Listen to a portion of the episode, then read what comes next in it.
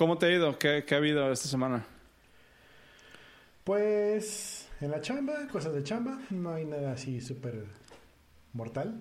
cosas En la chamba, cosas de chamba. Sí, cosas de chamba, no hay, no hay por qué morir. El chat, eh, ya lo había hecho una vez, porque una, vez hice un proyecto para, para el OBS, entonces retomé algunas cosas de allí, de hecho estaban en Coffee, y las traduje a S6 y estuve trabajando con Ajá. eso. Y lo que más me gustó fue cómo quedó la implementación de, de Discord, porque. Discord no tiene una API tal cual. Bueno, de hecho ni Discord ni, ni, ni Google tiene un, un- digo, YouTube, una API para sacar los, los los- sí, el chat de, de los videos o el chat incluso de. Discord. Lo que hice fue en Discord es que te dan para hacer un bot. Hice un bot y lo que hice fue que el código del bot vive dentro del, del Sound Panel. Entonces en el Ok. Sound Panel tú le configuras allí cuál es el token y se conecta y cuando lo prendes se prende el botcito en el, en el canal. Y todo lo que digan en el, el chat, por ejemplo, hola mundo, automáticamente lo jala el bot y lo, lo inserta en el overlayer y se va al video. Eso ya porque trabajo de OBS. Y para sacar los comentarios del chat de eh, YouTube, allí sí tuve que hacer un scrapper, una arañita que se va, se mete, le pongo la URL del chat y resulta que, como todas las cosas de Google, está hecho con Polymer. Entonces Ajá. Polymer tiene allí un, eh, una cochinada horrible que los mensajes del chat, o sea, tú estás viendo ese chatcito que está aquí en, en el, en, el, en el YouTube, Ajá. Mm, una vez ya ya que está cargado tiene allí unos WebSockets me imagino o tal vez unos server sites eh, server side events donde están empujando los, los, los chats hacia los mensajes hacia el chat pero Ajá. de primera instancia cuando lo cargas ya vienen hardcodeados los últimos 50 60 mensajes Sí. entonces ok. así de, pues, imagino que es para que entren así rapidísimo no entonces Sí, sí. lo que hago yo es cargo la página y con un parser saco el script, busco el elemento que, que queremos eh, los chats y parseo ese JSON hacia los elementos que quiero sacar y de ahí le saco toda la y ya le saco toda, toda la información de, de- de quién lo escribió, a qué hora lo escribió, quién fue. Incluso tengo el avatar, pero eso no lo utilizo. Y ya, lo meto en un mismo pipeline y defino este viene de Discord, este viene de YouTube. Y ya luego lo junto en un solo y sale en el chat. Estuvo Nice. complicadillo, pero estuvo divertido. Nice. Dice, dice Álvaro, no se sube el de Discord cuando entra uno nuevo de YouTube, pero yo sí lo veo arriba. Ah, lo que pasa es que por alguna razón los timestamps de Discord están desfasados a los de YouTube. Ah, Bah. ya, ya, ya. Entonces a la hora que los ordeno, se ordenan de forma como quieren. ¿Tú, ¿Tú qué crees? ¿A qué le atribuyes más que, que seas tan proficiente, tan proficiente haciendo de este tipo de cosas? ¿A que eres muy bueno programando o te gustan las tareas aburridas? ¿Cómo que aburridas? No sé. No sé. Definitivamente no me considero muy bueno programando. Hay gente mucho mejor que yo. Eh, tal vez sea decentemente bueno, pero no muy bueno. Y por eso es súper divertido para mí. Me encanta hacer esas integraciones, hacer esto de live y cosas en tiempo real. Me encantan. Y de hecho estuve jugando con Server Side Events. El chat que estamos viendo en pantalla de Server Side Events no es un WebSocket. Eh, y es interesante que funcione dentro de OBS porque ni siquiera es Chrome, es un navegador interno del OBS. Eh, debe ser Chrome en todo caso. Em, no es un WebSocket, como te decía, es un server-side Ok. event. Es algo un un poquito más sencillo, pero funciona muy bien. Y nunca había jugado con eso y dije, pues vamos, ¿dónde más puedo jugar con esto? Pues aquí. Y pues fue de donde saqué esa, esa información. Pues, pues no sé, o sea, este tipo de cosas, digamos que este podcast me ha gustado mucho hacerlo porque te, te voy, a, te voy a confesar algo, he podido delegar todo este, este tipo de cosas. que, Vaya, si, vaya. que si yo estuviera, que si yo estuviera haciendo, que si yo estuviera haciendo este, por ejemplo, intenté hacer, no sé si viste, intenté hacer el, el, el, el, em, el podcast de Remoteando. Eh, también intenté subir videos y hay algunos videos de remoteando en mi canal. Eh, pero pues toda esa producción pues es, es un, es un buen de trabajo, ¿no? Y siento que en este, en este podcast hemos agarrado una buena, un buen ritmo entre, entre, por ejemplo, que yo me encargo de hacer la producción del audio, de editar el audio y de editar el podcast y de subir el, el episodio tal cual al, al, al, servicio que utilizamos. Y tú eres el que te encarga como del aspecto en vivo de todo esto.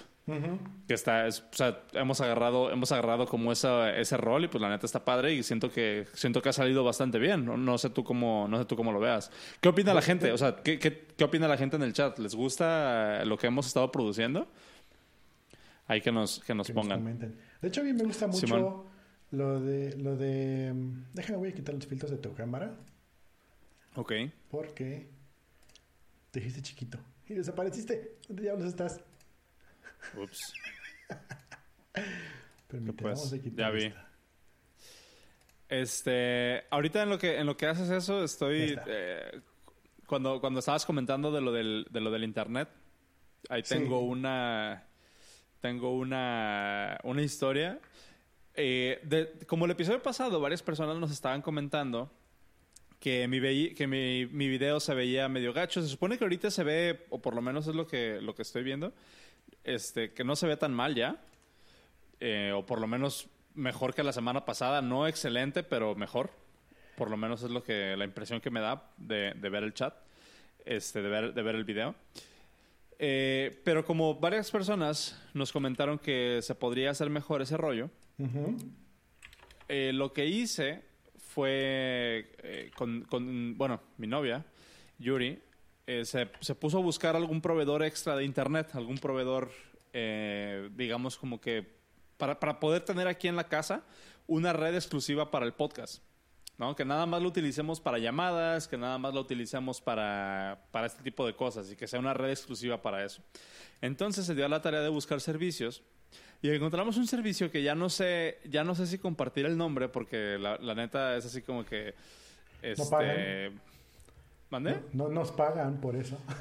No, igual, igual, o sea, sí, no, no nos pagan, pero digamos que más que más que una recomendación es como cotorreo lo que quiero decir, entonces no, Ah, sé, ok. si, no sé si quemarlos.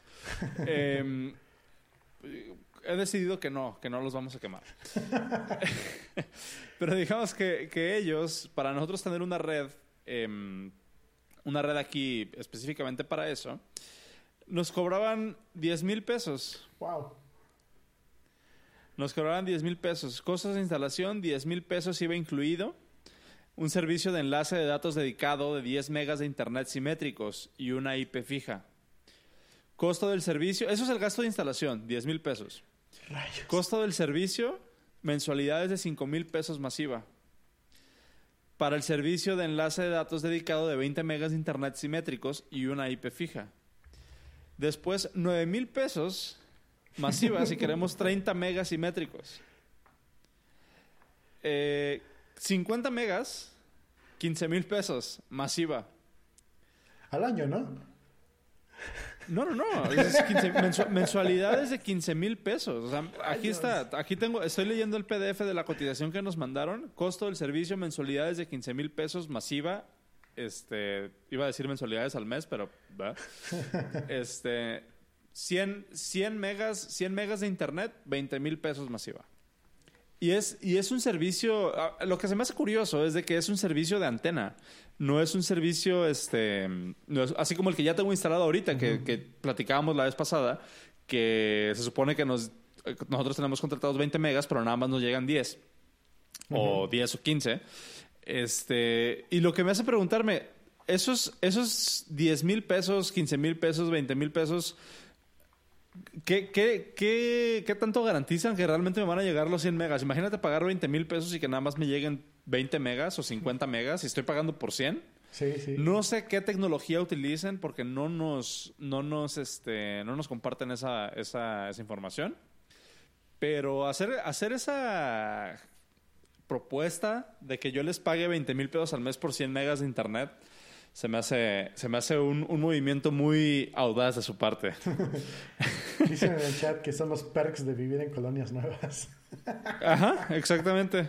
Son, son los perks de vivir en colonias nuevas. Y es que sí, la verdad, eh, es, ha sido como el tema que, que, eh, del que hemos estado hablando mucho en el Slack últimamente, ahí en el de, en el de Jolimotec, que pues sí, está, está padre, las colonias están tranquilas y la fregada, pero los servicios, la verdad es que este, dejan, dejan mucho que desear y para la gente que trabajamos desde la casa, pues sí le, sí le, sí le sufrimos. Sí, duele ahí. Este, pero bueno, nada más quería compartir como un chascarrillo. Le pedí a, Yuri que me mandara la, la cotización porque cuando me la leyó en el carro casi, casi me voy, ajá, o sea, casi me voy de, nalgas. Este, pero bueno, es lo, que, es lo que quería de nalgas. es, lo que, es lo que les quería compartir. Em, va, va, va, pues nosotros tenemos un tema pendiente que es el del CSS en los componentes contra las hojas de estilo y había invitado a había invitado a Sergio, pero ya no me contestó. No sé qué. No sé qué onda. Este. I don't know. Tal vez para la próxima. Entonces, este. Ah, varias, vi que varias personas nos habían comentado que se les hacía interesante ese tema. No sé si este, tú tengas así como que algún, algún lead, porque ahí sí te voy a dejar hacer el rant completo porque yo no tengo ni idea de, o sea, de cómo abordar eso y me interesa saber saberlo porque pues pues sí no no sé no sé nada exactamente de ese de ese, de ese tema entonces Ajá. ¿Qué te parece si pues nos das como, como el lead? Pues, si vamos de inicio, podemos recordar en una soledad tarde de verano en la antigua Grecia. no, en el inicio de desarrollo web, así si quieres llamarlo, pues obviamente todo el mundo desarrollaba como se le ocurría, como podía. Me acuerdo que yo llegué a trabajar con JavaScript, me metía a páginas donde había efectitos javascript.com y copiabas y pegabas y veías qué pasaba, ¿no? como el libro de O'Reilly, ¿no? De, mover cosas y ver qué pasa. Ajá, el gatito. el gatito, sí, exacto. Y ¿qué sucedía? Pues tenías, obviamente tenías front page y hacías ahí una cochinada, ponías allí un JavaScript, ponías algo HTML y todo estaba este, revuelto por todos lados, ¿no? Luego pues llegó las tecnologías de, servicios que no fueron Microsoft, por ejemplo PHP, donde empezabas a trabajar en el backend y, y empezaban a salir Después de eso, los frameworks. Y entonces, cuando ya, cuando ya saben los frameworks, se hace una gran división de desarrolladores. Los que trabajaban en Spaghetti y los que trabajaban en el modelo MVC, que era el, único modelo que, que se hacía en ese momento. Ok. Eso es para el lado del backend. Pero del lado del frontend también ha habido diferencias. Donde em, antes tenías objetos font en HTML. Tenías tags font Tenías tags eh, marquee y obviamente tenías los estilos que estaban dentro de los tags y luego estaban las hojas de estilos que salieron un poquito después, pero también estaban las hojas de estilos. ¿El, el marquee es el, es el elemento que pone texto como a bailar en la pantalla? Sí, se puede ir para allá y sale otra vez, o puedes que rebote y así, muchas velocidades. Ajá. Por supuesto, Luis Felipe. Hay gente que hace frameworks y hay gente que hace espagueti. Yo hago espagueti. No, ya, no, dice, hay gente que usa frameworks y de todos modos hace espagueti. Ah, no, pues sí, también. el, framework no te salva de eso. Sí, no. Entonces, justamente ese es el punto. Hoy en día, o bueno, de un tiempo para acá, llegaron las personas que dijeron, a ver, deja de hacer porquerías en el frontend. ¿Por qué? Porque te afectan el SEO, porque es difícil de mantener, porque X, Y, Z, W, ¿no? Entonces, dicen, ok, ¿quieres tener estilos? Aquí está tu hoja de estilos. ¿Quieres tener tu markup? Aquí está tu HTML. ¿Quieres tener tus scripts? Allá está tu JavaScript. Y allá vas y le pones tus linterns, allá le pones tus, lo que quieras, ¿no? Es ya conforme pasa el tiempo. Esta línea de pensamiento viene avanzando hasta años recientes, donde pues sí tienes tu, tu CSS en un lado, tienes tu HTML en otro y tienes tu JavaScript en otro. Salen lenguajes como CoffeeScript que únicamente compilan sobre CoffeeScript y luego lo puedes pasar a JavaScript salen preprocesadores de CSS como lo son LES, SAS, Stylus o whatnot. Y ¿Puedes, ¿Puedes explicar esa parte? Perdón que te interrumpa. ¿Puedes explicar qué es un preprocesador de... O sea, gran, gran parte de la, de la razón por la que yo siento que no la pude armar en, en web development es porque no me entra en la cabeza por qué necesito... O sea, ¿cuál es la diferencia, por ejemplo, entre Webpack, entre este los otros 20 que hay, las otras 20 cosas que hay para hacer lo mismo que hace Webpack. Este, ¿cuál es ¿Para qué necesito eso? ¿Para qué necesito un preprocesador de CSS? ¿Para qué necesito un, o sea, ¿para qué, ¿para qué necesito todo eso? O sea, no sé si, si podrías explicar esa parte antes de seguir a lo que sigue. Sí. Em, bueno, para los que conocen un poquito de CSS a pelo, Así vamos a ser bien básico, ¿no? Tenemos. Luego hablo de Material UI. la gente que, que, ha trabajado con CSS se toma. Se topa con el primer problema que, bueno, CSS 2, 3 todavía, tienes punto para definir tu clase, el nombre de tu clase, corchetes, luego pones sus propiedades, dos puntos, el valor y punto y coma. Bastante straightforward, mm, basado en la, sintaxis de C. Si vienes de JavaScript o de PHP, es completamente nativo para ti. Pero entonces digamos que tienes un elemento padre, tienes un elemento hijo, un elemento nieto y un bisnieto.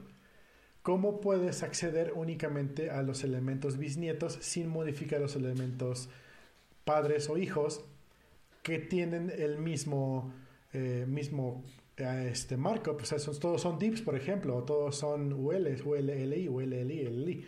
Entonces, si tienes, por ejemplo, el ejemplo de la lista, tienes UL, un order list, tienes list item, LI, y dentro del list item tienes otro UL, otro LI, porque es muy, muy común hacer eso, por ejemplo, en menús, en headers. Que es como la pil de HTML, ¿no? O sea, que a final de cuentas es markup y tú puedes hacer tu, tu árbol de dependencias. Como tú quieras. O sea, funciona, funciona bien, todo, todo se puede mezclar con todo. Sí, entonces, pero ¿cómo le haces para... Nestriala, exactamente. ¿Cómo le haces para únicamente atacar el nieto, el, el la segunda iteración del list dentro de UL, dentro de dentro de UL? Ah, pues entonces agarras tu CSS y pones UL, espacio, li, espacio, UL, espacio, li. Y ya le pegaste a los hijos. Ok, perfecto. Ah, no, pero solo quiero que le pegues a los... Sí, exactamente. Pero solamente quieres que le, que le pegues a los primeros hijos, porque los segundos hijos, porque va a tener tres hijos adentro, no quieres que entren con ese mismo estilo. Ah, bueno, entonces UL, espacio, LI, mayor que UL, espacio, LI. Entonces empiezas a ver cosas ahí bien raras, ¿no? E, esto, esto más que nada empieza a, a hacer cochinadas cuando empiezas a hacer mailings. Porque los mailings recuerda que no puedes utilizar Em, estilos, son únicamente style inline, no puedes utilizar hojas de estilos. Entonces, ¿cómo resuelves eso? Bueno, aquí una, una solución son los preprocesadores de, de, hojas de estilos, los cuales en su... Sí, exactamente. Los cuales eh, lo que te ayudan es a poder programatizar tus estilos en tus markups. Ok. Programatizar esa palabra, no lo sé. Aplicar estilos de forma programática. ¿Cuál sería? Ajá, exactamente. Sí. Automatizar la definición, la que la definición, eh, la búsqueda, la implementación de nested attributes. Ahorita vamos con los. Ahorita está preguntando Luis Felipe el caso de los mailers. Estamos por allá. ¿Cómo le haces entonces para hacer esto más sencillo? Bueno, lo que te dan los preprocesadores es te ayudan a poner un elemento y luego dentro del, del scope del elemento, si tú intentas y pones otro elemento, automáticamente estás diciendo que va a ser el hijo del de arriba, así que tengas que definir una regla nueva. Entonces puedes tener tus reglas para tu elemento principal y luego haces una indentación y adentro pones los elementos que van a funcionar. Entonces tienes la misma estructura del lado del HTML que del lado del CSS y, se, se, mueven de la misma forma. Y también puedes tener cosas como el ampersand, entonces pones un elemento, varias cosas, ampersand elemento, ampersand significa parent, entonces puedes tener un elemento en el CSS que aplique unos estilos hacia sí mismo cuando ciertas reglas se cumplan. Empieza a hacer cosas más interesantes. Esto ya lo podía hacer eh, Les en sus tiempos. Luego salió SAS, luego salió Stylus. Stylus es uno que me gusta mucho. ¿Por qué? Porque te quita los corchetes, te quita los dos puntos, te quita el punto y coma. Y, todo se maneja como si fuera en Ruby o en Python por indentación.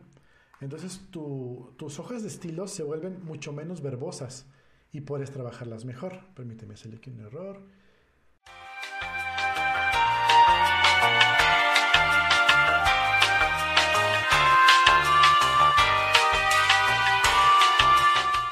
Welcome back. Qué desmadre. Perdón. Se murió tu. Me estoy escuchando, te estoy escuchando. Ya, ya, ya. Este. No, no manches. El, el Skype de repente me, me, parecía que tú te desconectaste y cuando, cuando te llamé de nuevo me decía que eh, no estabas conectado, de hecho no te podía ver en línea. No sé si fue mi Skype el que, el que o sea, mi, cliente, el, el del problema. Me imagino que sí, pero definitivamente Internet no fue. Eso sí se los puedo, eso sí se los puedo asegurar. El problema no fue del Internet. Este, si quieres, en lo que, para volver y no inter, o sea, la gente ya, ya, ya, ya esperó mucho tiempo. Jeje. Si quieres, me aviento yo un rant y ahorita volvemos a lo del CSS. Sí. Este, yo les quería compartir, hace, hace poquito tengo, tengo, tengo un enlace, pues, eh, de una persona que escribió un blog post que se llama How Not to Hire a Software Engineer. Y básicamente es este, una, una, una persona, no sé si es hombre o mujer, eh, pero bueno, es, ah, es, un, es, un, es un hombre. Eh, malditos hombres.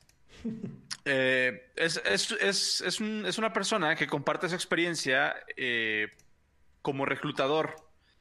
Una persona que comparte su experiencia como reclutador para muchas, para empresas muy, muy grandes. Y básicamente en este, en este blog post comparte algunos puntos sobre cómo ¿cuál es la palabra correcta? ¿Cómo hacer que los mejores ingenieros se te vayan? Por así decirlo. Y son es, es, un, es un blog post en el sentido así como de cómo, cómo hacer, cómo regarla, ¿no? Digamos que es como medio irónico. Pero obviamente el objetivo, el objetivo del blog post es darte una serie de guidelines para, para que no hagas eso. Entonces, básicamente dice cómo, cómo puedes hacer que, que, los mejores, que los mejores ingenieros se te vayan y toca puntos bien interesantes, como por ejemplo, cuando estás entrevistando a alguien, tú como entrevistador, em, como entrevistador, ¿cuál es el rol que tienes que jugar cuando estás haciendo la entrevista a alguien? Y por ejemplo, el primer punto que dice este, este chavo es no, no, no apuntes o no busques que la persona en la entrevista eh, genere o llegue a la mejor solución posible. No sé si a ti te pasa, eh, Cero, de las veces que has entrevistado, y ah, yo creo que ya hemos hablado un poquito acerca de eso antes, este, simplemente en la entrevista cuando estás tú con otra persona que te está viendo básicamente eh, sobre, sobre tu hombro qué es lo que estás haciendo, te trabas. No sé, si, no, sé si te pasa a ti, a mí sí me ha pasado, me ha pasado varias veces, sobre todo una vez me acuerdo, una vez que se me viene mucho a la mente, me acuerdo que estaba entrevistando para una de estas empresas que se dedica a hacer como, como outsourcing de esas, ya sabes, muy grandes. Es una, es una empresa que, que rima con total. este, y me acuerdo que, que me, me, pusieron, me pusieron en esa entrevista y, y, empiezo yo, ¿no? Y ya me pregunta la chava qué es lo que he hecho, qué es lo que no he hecho, en qué me siento cómodo y, y demás. Y entonces me dice, ah, bueno, entonces tienes que hacer este algoritmo, eh, utiliza lo que quieras, no te preocupes, yo tengo 20 años programando, puedo entender lo que quieras. Entonces, no, no te apures por eso. Entonces, desde, desde ese momento a mí me, me, me, brincó esa parte, ¿no? Así como que, chin, o sea, estoy, estoy con alguien que tiene muchísimo más experiencia que yo, eh, no la puedo regar y automáticamente mi cerebro dijo, pues, ¿sabes qué? Vamos a regarla. y sí, obviamente, pues me, me trabé, no lo pude completar. Después de la entrevista, eh, típico que después de la entrevista ya es cuando empiezan a llegar eso aquí que dice, el primer punto que toca este, esta persona, es que dice, no, no, este, no busques la mejor solución, busca una solución práctica. El segundo, el segundo, el segundo punto que menciona para ti como entrevistador es, no preguntes acertijos. Em, este punto se me hace bien interesante porque creo que todos hemos visto este, este tipo de acertijos que pregunta, por ejemplo, Google, o que hemos sabido que pregunta Google o pregunta Facebook cuando van a hacer entrevistas para, para entrar a alguna posición de ingeniería en alguna de esas empresas, que básicamente son cosas así como de, ah, ¿cómo calcularías cuánto tiempo te vas a tardar en llegar a la luna si nada más tienes un carro con tres caballos de... O sea, alguna cosa así que dices, o sea, ¿cuándo en la vida voy a voy a tener que resolver ese tipo de preguntas realmente, ¿no? Y... Lo siento, no puedo capturar tu video. Por alguna razón no jala. ¿No jala lo, de, lo del video? No. Eh, ni modo. Usa tu foto. Este, sí, usa, pon, una foto mía. Puse la más. Este... ok. Tengo curiosidad ahora por ver qué pusiste. Ah, bueno, no está tan mal. Este... FaceTime. FaceTime a la verdad. Sí, cierto. FaceTime. Tenemos que resolver eso. Pero bueno, básicamente dice, no, no preguntes acertijos, o sea, pregunta cosas que realmente vas a hacer en el, vas a hacer en el trabajo. Eh, ¿cuánto, ¿Cuánto tiempo te va a tardar en, en, intercambiar N elementos en un arreglo tridimensional, si, considerando que tienes estas cualidades? Dude, o sea, eso no, eso no, eso no va a funcionar, o sea, eso no, no lo vas a tener que hacer realmente. Total, les dejo el enlace, se me hace bien interesante. Pero el punto que más me gustó es el que dice, sé tolerante con las imperfecciones de la persona que estás entrevistando. Por todos estos puntos, al final de cuentas somos humanos, en 20 minutos que, dura una entrevista técnica, en el peor de los casos, en una hora, dos horas que dura, que dura la entrevista técnica regular, eh, creo que es muy poco tiempo para poder evaluar realmente la habilidad de una persona. Puedes evaluar a lo mejor, no sé, un, un porcentaje muy, muy pequeño de lo que realmente esa persona puede hacer pero, pero desde mi punto de vista, creo que, creo que uno como entrevistador tiene que darle también el beneficio de la duda a las personas, ¿no?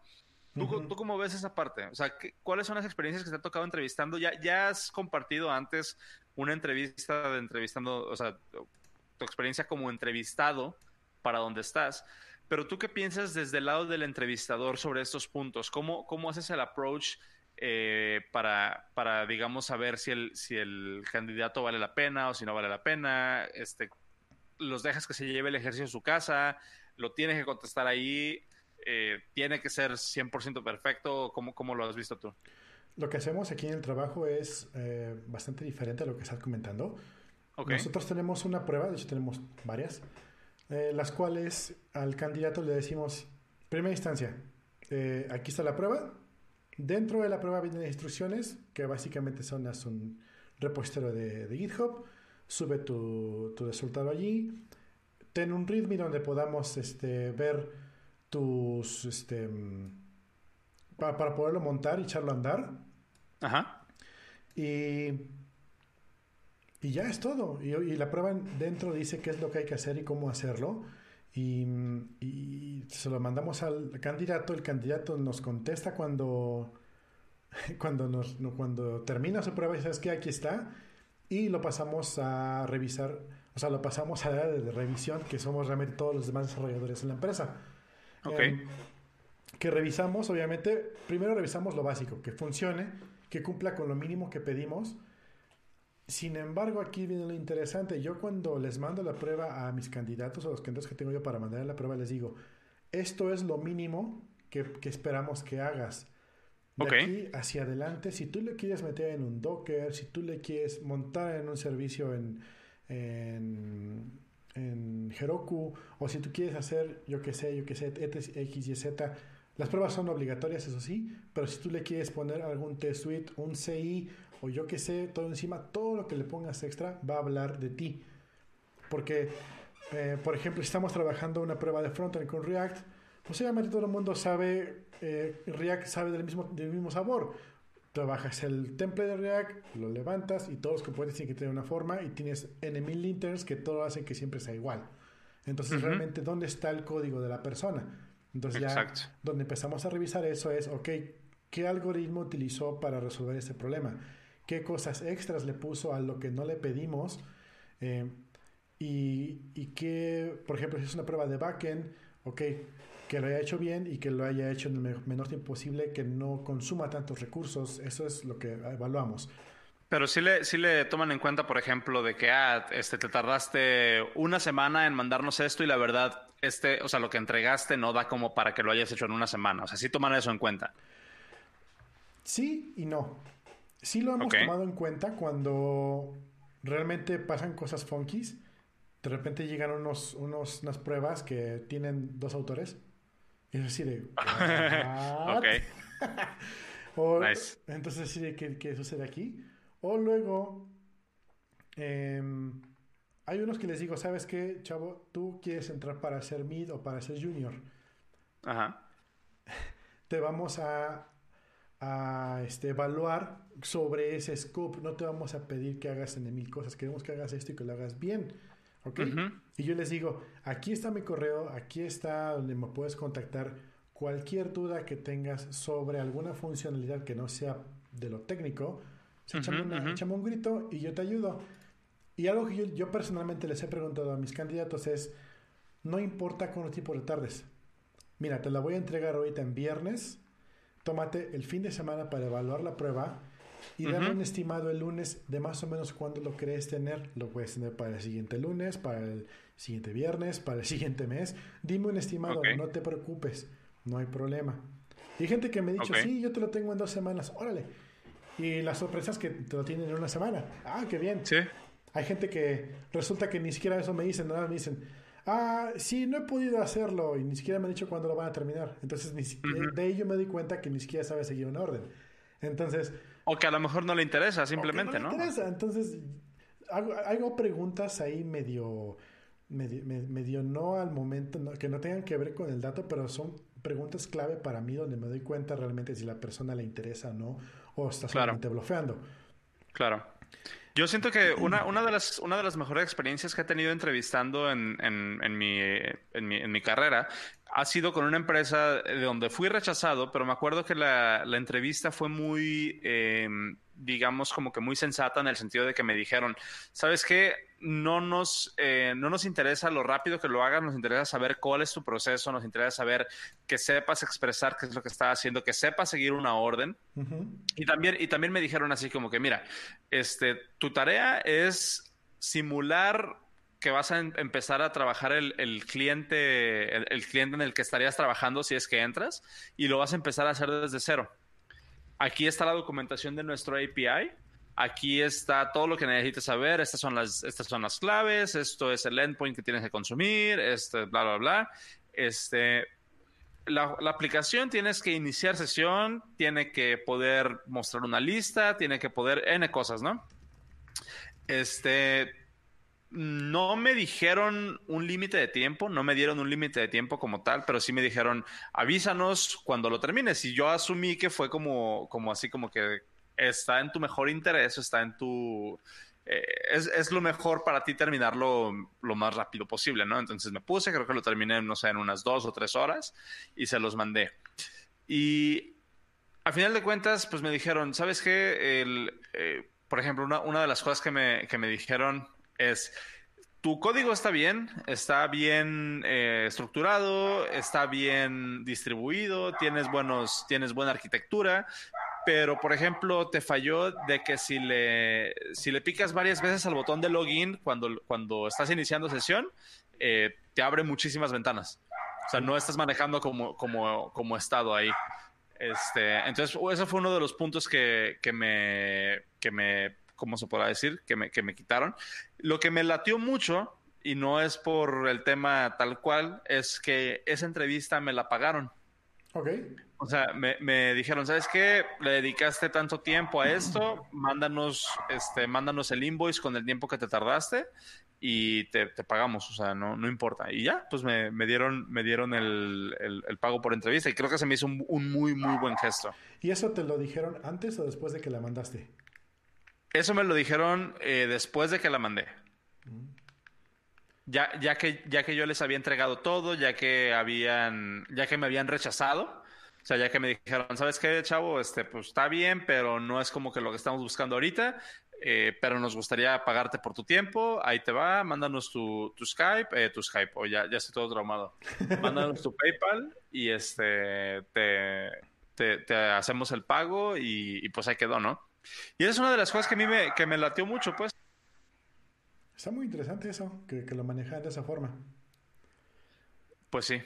Y ya, bueno, les dejo, les dejo el enlace. Se me hace, se me hace una, una, discusión muy curiosa, dice, dice Roberto S. López. Y cuando es para senior developer, creo que ya hemos hablado un poquito de, de las experiencias contra. De hecho, el episodio pasado, ¿no? Fue cuando platicamos sobre los seniors. En alguna parte de las dos horas, sí. sí. Pues bueno, ¿qué te parece si retomamos y retomamos el tema del CSS y ahí en la magia de la edición este, hacemos como que no pasó nada? Nos quedamos atorados en que los preprocesadores, ¿cómo, ¿cuál es el valor que agregan hacia el CSS? Un preprocesador básicamente te permite hacer cosas que el CSS no te permite nativamente. Entiéndase, hacer nesting, eh, no, te permite hacer bucles, te permite hacer cosas que haciendo en plain CSS te tomaría muchísimo tiempo. es donde realmente, donde más brillan los preprocesadores. Pero a fin de cuentas, una vez que tú corres tu código a través del preprocesador, te genera puras reglas de CSS eh, planas, sin, sin, nada, sin nada de magia. Eso es lo, que, lo que ayuda a un preprocesador. Entonces, si tú tienes, ahora, si tú tienes un preprocesador, por lo regular no metes el código de LES o de stylus o de lo que sea dentro de tu HTML, porque el HTML no lo va a poder interpretar, porque es otra cosa que no es CSS. Eh, lo mismo pasa si tú tienes S6 y, tienes cosas que no van a jalar en el, en el eh, por ejemplo, las promesas en Internet Explorer no jalan, y es un polyfill. Eh, cosas que eso te lo preprocesa Babel o una cosa así para jalar el, el, JavaScript a algo más decente. Entonces. Se, me hace, se me hace como una, como una analogía, eh, no sé si se pueda considerar lo mismo. Cuando tienes los templates, por ejemplo, como handlebars o como ERB o, o el, el embedded Elixir, que, que, tú defines como estas, estas este, como tokens dentro de tu código HTML, por así es, ah, digo, es un ejemplo medio, medio raro, pero tú defines tus tokens y después hay un, hay un proceso que se encarga de reemplazar esos tokens y crearte una estructura automatizada. A lo que entiendo, lo que estás diciendo es de que esos preprocesadores es básicamente lo que hacen. Tú defines como tu, el, el, la, meta, la metaestructura de lo que quieres y después el procesador el, o el preprocesador vaya a agarrar esa estructura y la aplica para que al final de cuentas es como que te está ahorrando el código, es como si fuera una macro, ¿no? Es correcto, sí, justamente eso. De hecho, por eso se llaman preprocesadores, porque corren antes del proceso de interpretación de tu código. Tienes que, precompilarlos antes de mandarlos, si no, no funcionan. Ya. Entonces, por ahí va el asunto. Entonces, ¿qué pasa? La, la, gran, el gran eh, pregunta que aquí tenemos es, ¿seguimos utilizando el código separado por, por eh, funciones, por como quieras llamarlo, o lo volvemos a meter todo en formato de spaghetti en el frontend.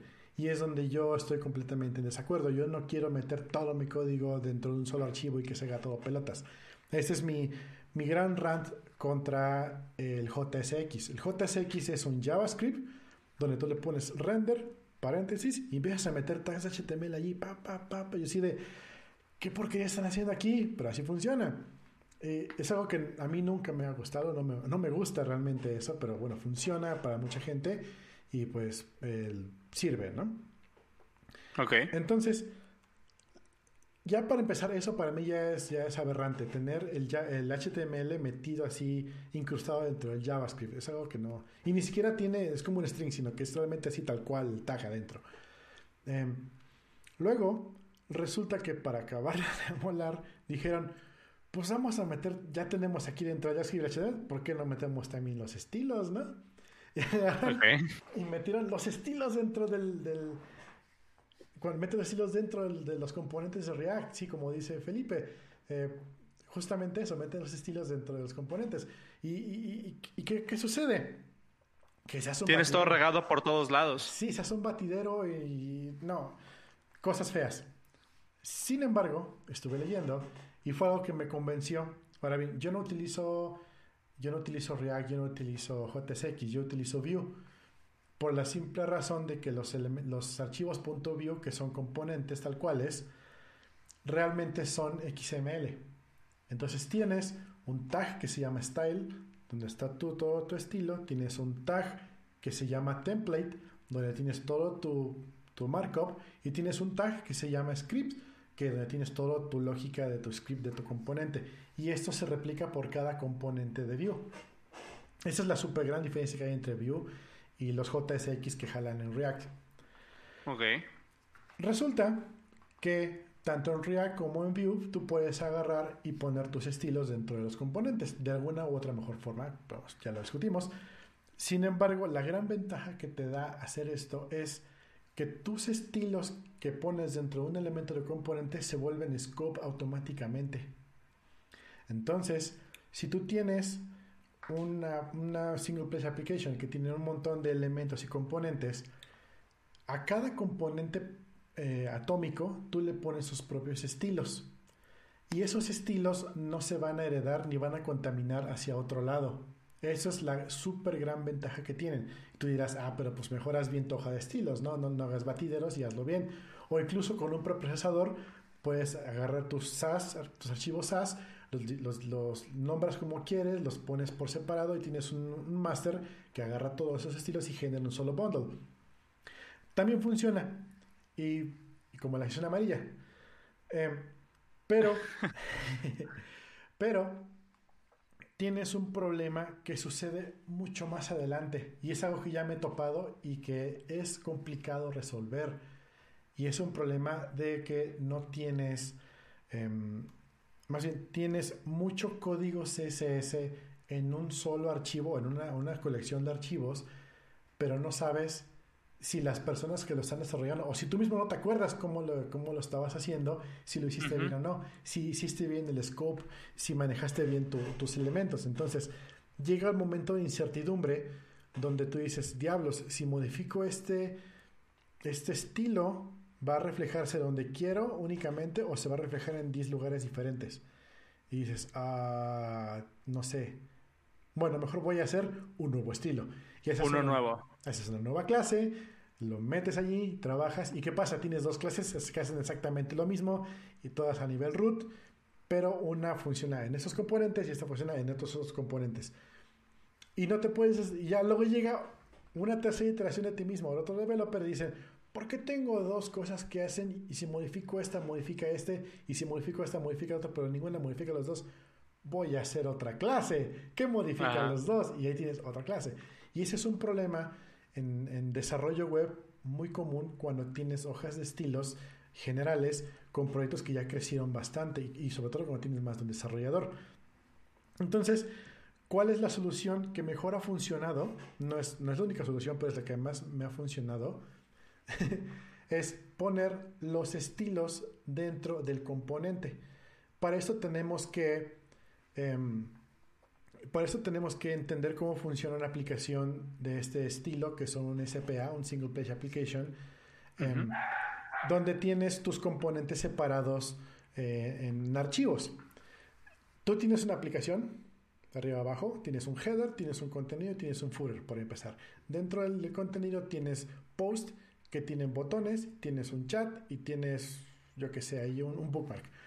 Un, guestbook, ya no, ya, ya no se utilizan esas cosas, pero tienes un guestbook, chingos. Entonces. estilo, estilo Metroflog. Exactamente. Para dejar tu firma. Exacto, exacto, dejar tu firma. Tu raya, tu raya, tu raya. Entonces, ¿cómo lo divides eso en un SPA? Ok, tienes tu aplicación que realmente nada más tiene app. Tienes un elemento div que se llama app.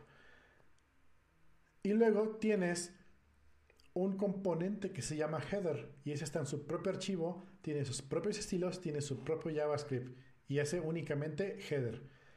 Ese archivo header, dentro tiene, por ejemplo, el, logo de, la, de, la, página, pero ese logo es reactivo porque pues, cuando estás en modo administración se pone verde y cuando estás en modo eh, cliente se pone azul.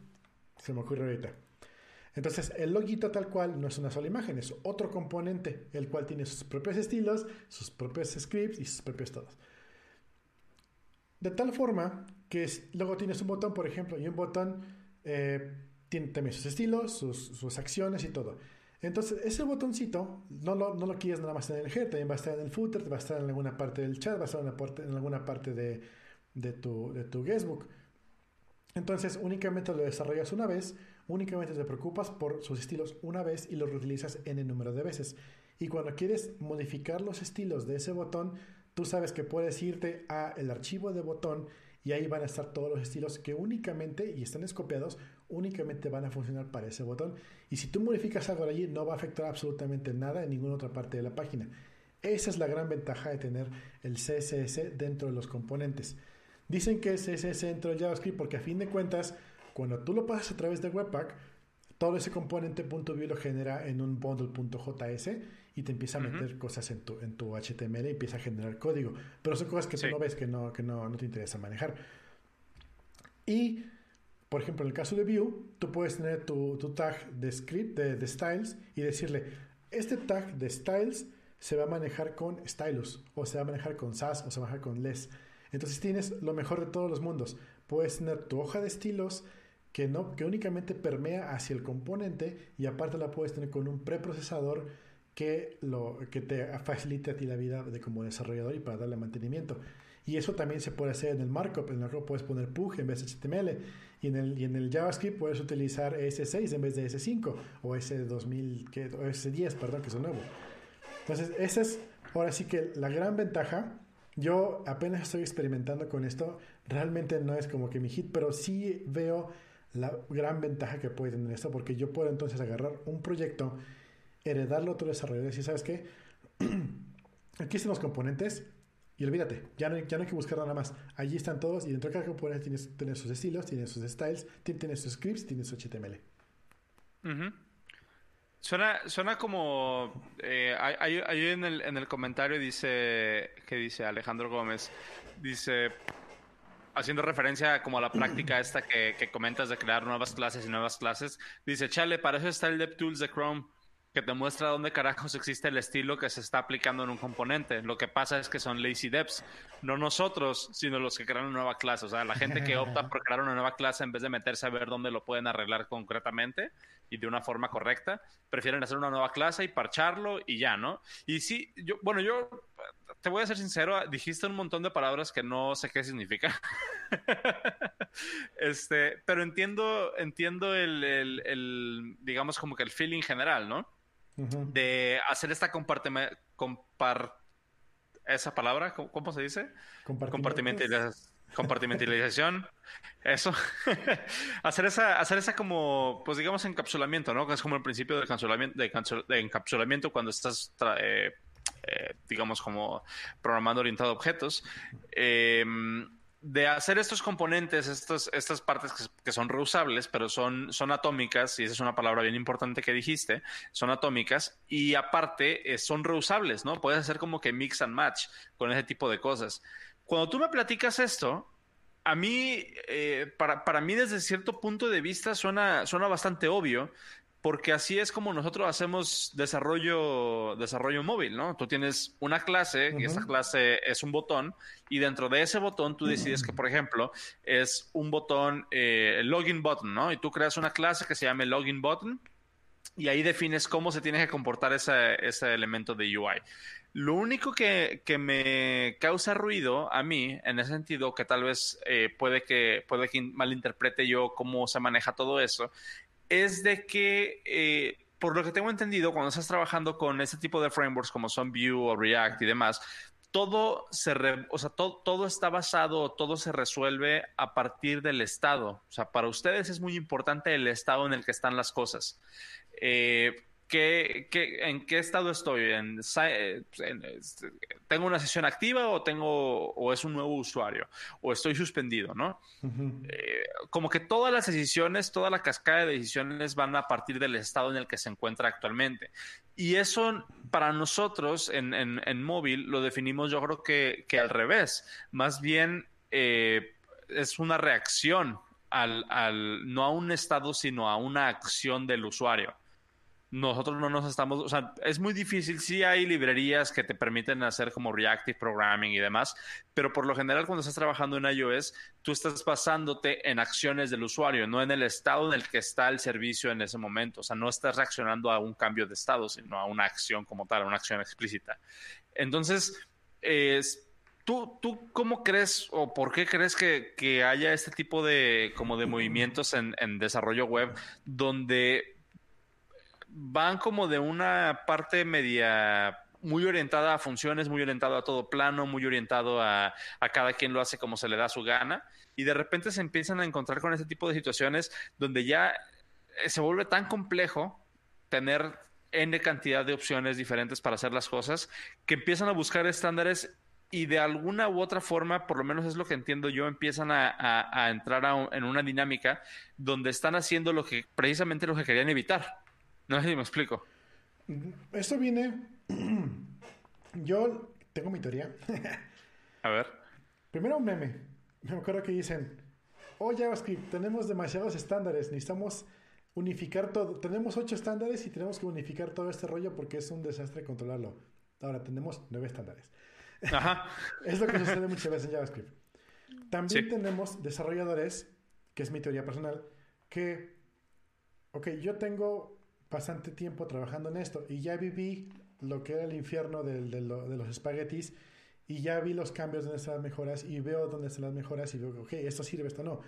Pero hay gente que nunca pasó por allá y dicen, ¿por qué no lo hacemos así? Es mejor. Y, es difícil explicarle a una persona, a un dev nuevo, decir, no, aguántate, si haces esto te puede suceder esta cosa. Y el problema es que los, no se ven tal cual los, los resultados hasta que ya escala mucho la aplicación. Eh, por ejemplo, cuando estás en la, en la escuela, estás aprendiendo a desarrollar, solo tienes dos posibles resultados. O funciona o no. O, bien o mal. Ajá, exacto. No, no hay de otra. Pero ya que estás trabajando con web services, con, con servicios en la nube, con procesador, en tu caso, por ejemplo, estás, trabajando directamente con el procesador, o en, o en, mi caso, que estás trabajando con RAM, eh, te topas con un problema de que, ok, tienes la opción de que no sirva, tienes la opción de que sirva mal, tienes la opción de que sirva bien o la opción de que sirva terriblemente mal. O de que sirva a medias y pierdas información. Eso cuenta como no sirve. Pero sí. Eh, eh, no, o sea, yo.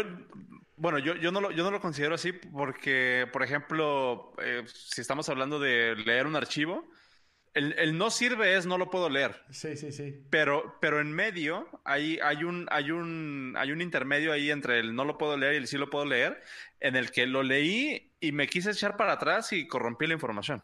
Sí, sí, puede ser.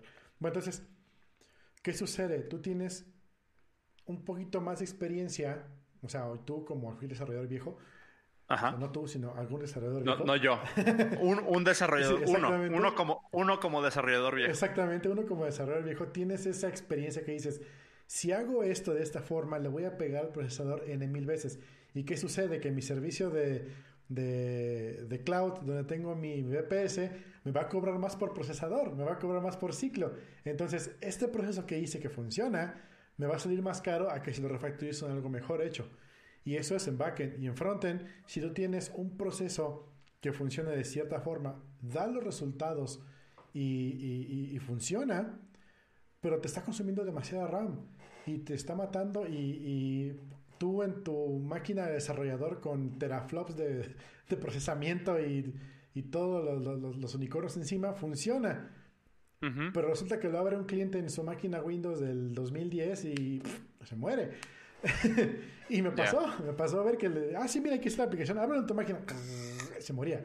Bye completamente. Se, no solamente se le trababa Chrome, se le trababa la máquina completa y se moría y se reiniciaba. Y así de, wow, maté una máquina con HTML. Entonces, nice. Mm, es algo que tú tienes que aprender a manejar. Entonces tenemos esta nueva oleada. Sí, exacto, el saco del RAM tienes esta nueva oleada de desarrolladores que no tuvieron que sufrir, ese el internet lento, no, tuvieron que sufrir tener que esperar 10 minutos para cargar una, página web porque estaban gigantescos los, este, los assets, sino que ellos, ellos siempre han vivido con ancho de banda grande, siempre han vivido con máquinas que tienen mínimo 4 GB de RAM. Siempre, entonces, entonces ellos no tienen esa preocupación inherente de, decir, oye, tengo que hacer esto un poquito diferente porque si no va a pasar algo raro. Entonces es cuando llegan, ¿por qué no mejor en vez de separar los archivos los ponemos en un solo lugar? Va a ser más fácil mantenerlo, va a ser más fácil hacer aquí y decir allá. Sin embargo, si te vas a la W3, que es la, reguladora de best practices en Internet, en, frontend, eh, te dice, dude, no tengas 15 archivos de, JavaScript, solamente ten máximo 2, 1 de preferencia.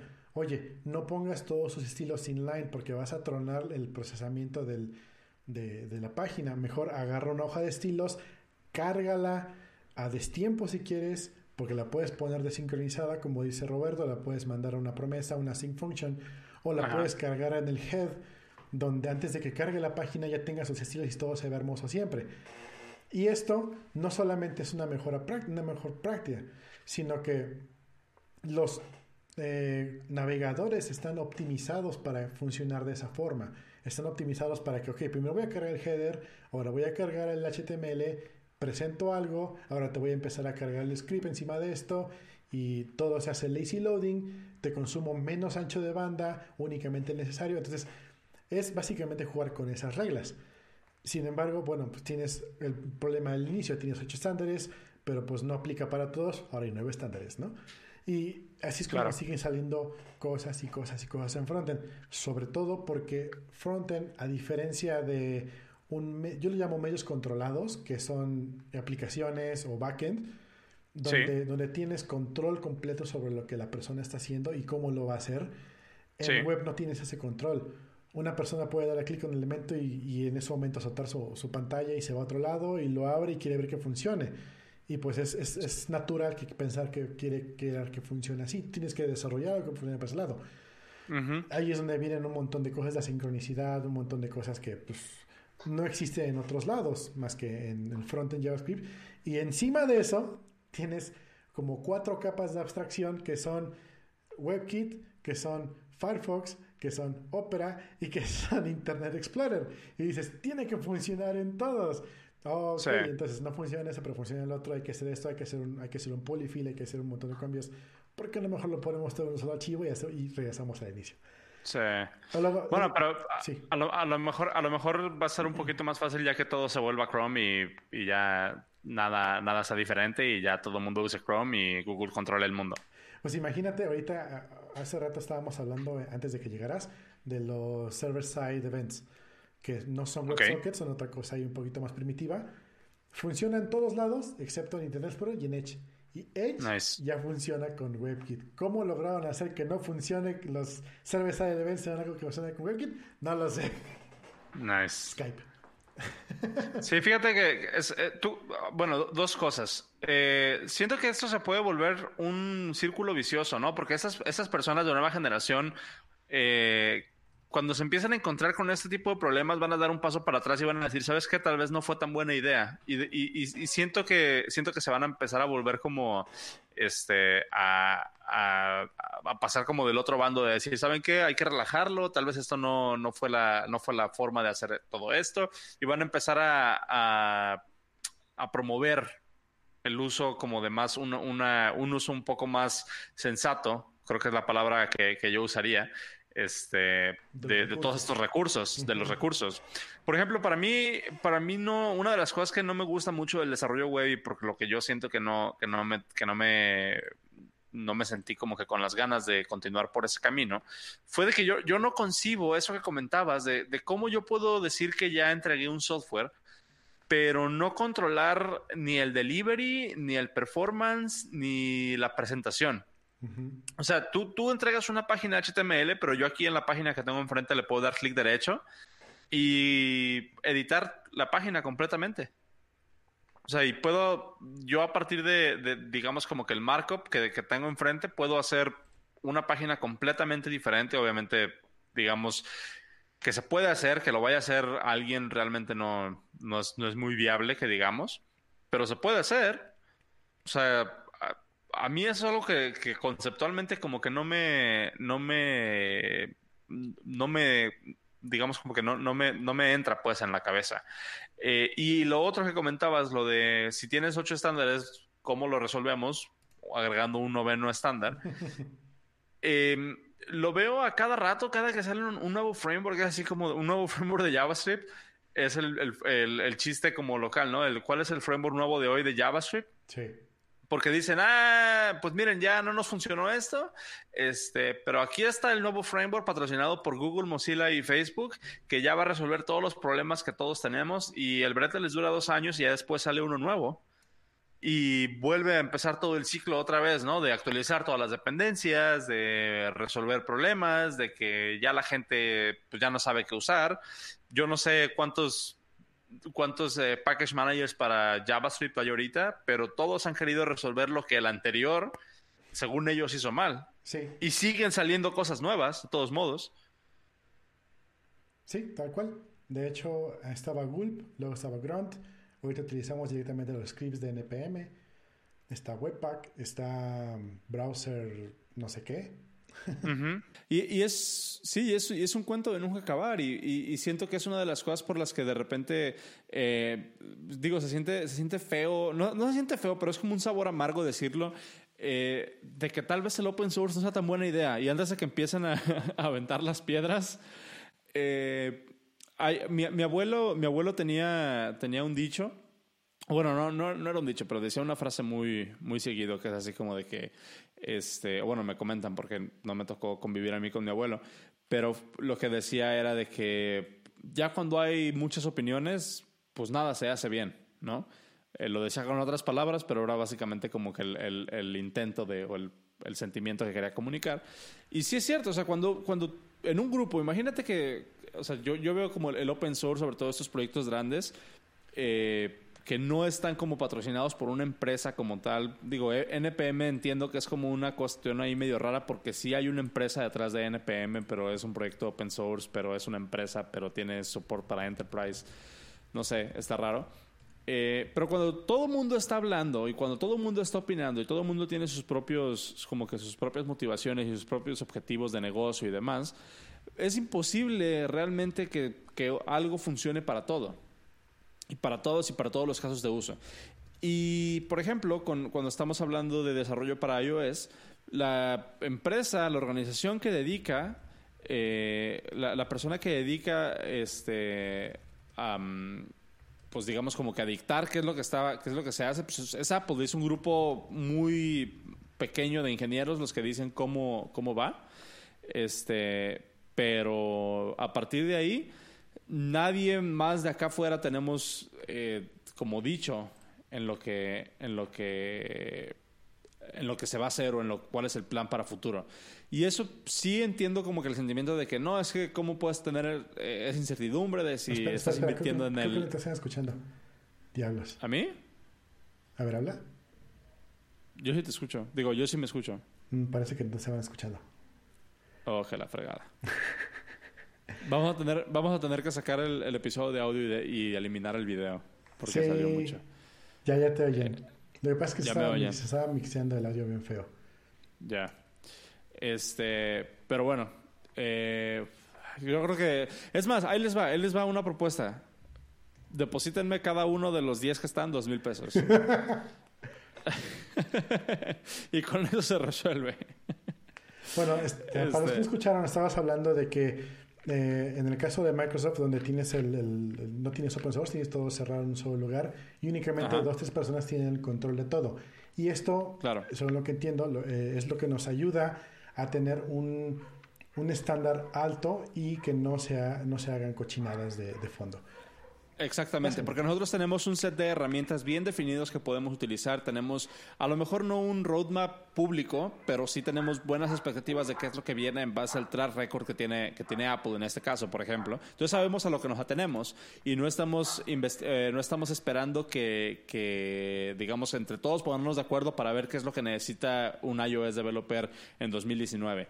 Que, sí, sí, que se siguen haciendo este tipo de iniciativas, que sí tenemos package managers, que sí tenemos mucho open source en iOS es que sí tenemos mucho soporte de la comunidad, pero no es, digamos, community, community driven.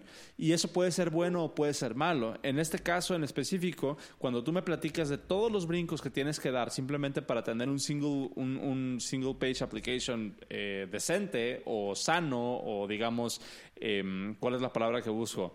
Em, o sea, sí, me, explico, ¿no? Así como que algo, algo usable. Todos estos, todos estos aros que tienes que brincar, eh, yo simplemente no concibo, o sea, te lo juro que no me imagino yo teniendo que lidiar con toda esa complejidad externa y no nada más eso, que puede cambiar en cualquier momento. O sea, todos recordamos el, fiasco que fue lo de eh, LeftPad, ¿no? En, en, Node. Sí, de repente... Sí, o sea, algún miembro de la comunidad, algún miembro muy prominente de la comunidad se hace berrinche y decide bajar su paquete y se rompe medio internet. ¿Cómo puede ser posible eso? Ah, y, también estoy consciente, por ejemplo, del otro lado de la moneda, ¿no? Donde si Apple la riega, si un API no es bueno, si algo, algún release de iOS está bugueado, ¿sabes qué? Desafortunadamente no me puedo meter yo a arreglar su código, porque no es open source. Yo lo más que puedo hacer es mandar un bug, un bug report con los pasos para reproducirse y esperar, así cruzar los dedos, hacer changuitos para que lo arreglen en el próximo release el siguiente año. Así como el Skype ahorita. Ajá, exactamente. Eh, pero sí, o sea, son como que los dos lados de la moneda. Y no digo, no estoy en contra del open source, utilizo open source todos los días. Pero sí como que de repente el sentimiento de que sea open source por default y que todo el mundo pueda decir qué es lo que se tiene que hacer y mañana sale un nuevo, una nueva metodología de hacer software y van a querer reescribir todo en esa metodología y es cuando empiezan los problemas, ¿no? Porque no, no, no puedes darle continuidad a lo que está haciendo realmente. Ah, justamente ahorita entró un mensaje que dice Greco, si yo creo que hay que dejar de buscar dependencias para todo, como para sumar A y B, y solo usar las que realmente te sirvan. Aún así es conveniente evitar un poco las ideas que.